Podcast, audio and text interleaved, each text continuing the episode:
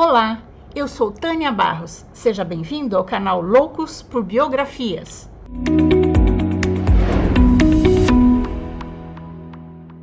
Hoje vamos conhecer um pouco da vida e da obra de Tales de Mileto.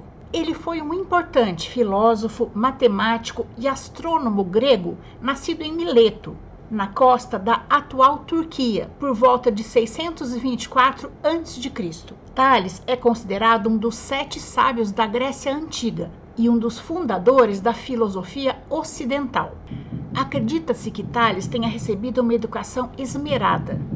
Não se sabe muito sobre seus pais, mas sabe-se que sua família era influente na cidade de Mileto. Ele também teve um irmão chamado Ariston, que foi um importante estadista na cidade. Embora não haja registro de suas obras, sabe-se que ele foi o primeiro pensador a buscar explicações naturais e racionais para os fenômenos da natureza, ao invés de atribuir a interferências míticas e religiosas de deuses volúveis e caprichosos, como se fazia na época. Ao fazer isso, ele e os filósofos posteriores da escola de Mileto lançaram as bases do pensamento científico e filosófico no mundo ocidental.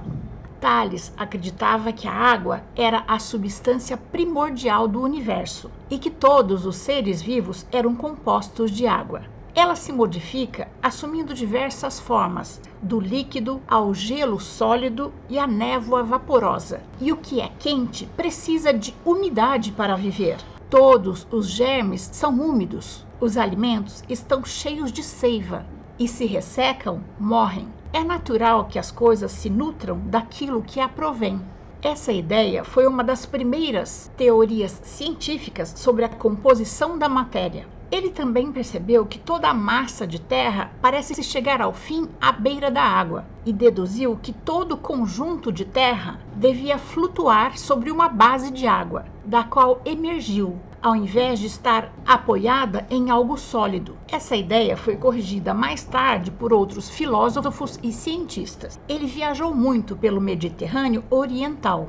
Em visita ao Egito, foi um dos primeiros a estudar a eletricidade e o magnetismo e a criar um método para medir a altura das pirâmides egípcias usando sombras. Ao observar as sombras de uma pirâmide, encontrou proporcionalidade entre a medida dessas sombras e a altura da pirâmide. Tales também é famoso por suas contribuições para a matemática e a geometria. Ele é considerado o pai da geometria por ter desenvolvido o Teorema de Tales que diz que se duas linhas paralelas são cortadas por uma linha transversal, os segmentos que se formam na transversal são proporcionais aos segmentos nas outras linhas. Esse teorema ainda é usado hoje na matemática e na geometria.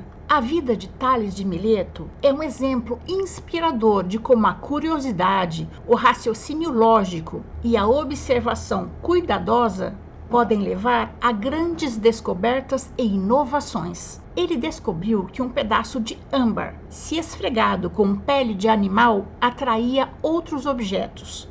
Um fenômeno que mais tarde seria conhecido como eletricidade estática. Como astrônomo, Thales previu com grande antecedência uma eclipse solar em 585 a.C., que foi visto como um sinal divino por muitos na época. Tales era, acima de tudo, um professor, o primeiro da chamada Escola de Mileto. Seu discípulo Anaximandro expandiu suas teorias científicas e depois se tornou mentor de Anaxímenes, o qual, acredita-se, ensinou o jovem matemático Pitágoras. Tales mostrou que a filosofia não precisa ser uma atividade abstrata e teórica, mas pode ser uma ferramenta prática para a compreensão do mundo e para a resolução de problemas. Ele também foi um exemplo de como a integridade e a honestidade podem ser valorizadas em qualquer época e lugar. Ele foi reconhecido como um homem íntegro e confiável em sua cidade natal